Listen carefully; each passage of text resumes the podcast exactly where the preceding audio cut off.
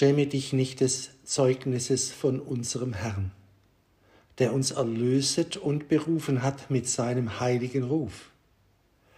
Nach der Gnade, die nun offenbart ist durch die Erscheinung unseres Heilandes Jesus Christi, der den Tod vernichtet, unvergängliches Wesen ans Licht gebracht hat durch das Evangelium. 2. Timotheus 1, 8 bis 10. Andachtstext.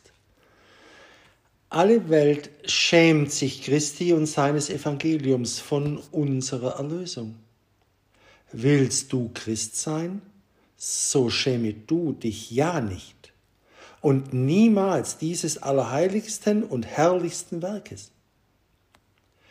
Der Teufel hat es dahin gebracht, dass man sich nicht nur Christi, sondern selbst Gottes und alles Göttlichen schämt.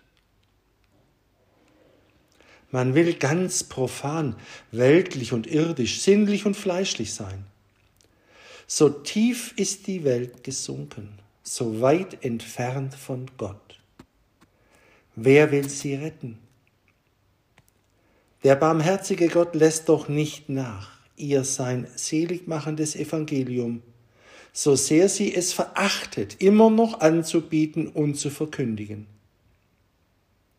Die Stimme der Zeugen von Gottes Heil in Christo ist noch nicht verhallt sie ertönt noch allenthalben.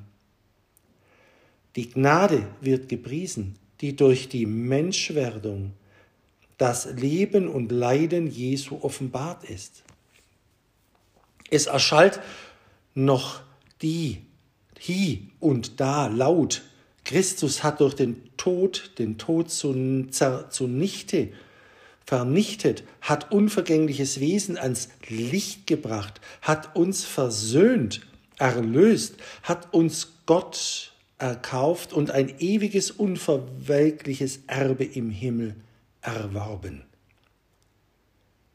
Dessen schäme dich nicht, des freue sich dein Herz, wenn es dieser Gnade teilhaftig geworden ist. Preise deinen Erlöser und rühme und bekenne ihn und sein Werk der Erlösung vor aller Welt. Denn es ist's wert und es kann dem armen Menschen einmal nicht anders geholfen werden als durch den, der im Stalle geboren, am Kreuze starb und nun zur Rechten Gottes sitzt. Bekenne und rühme aber das Christentum nicht nur mit dem Munde, sondern auch mit deinem ganzen Wesen und Wandel.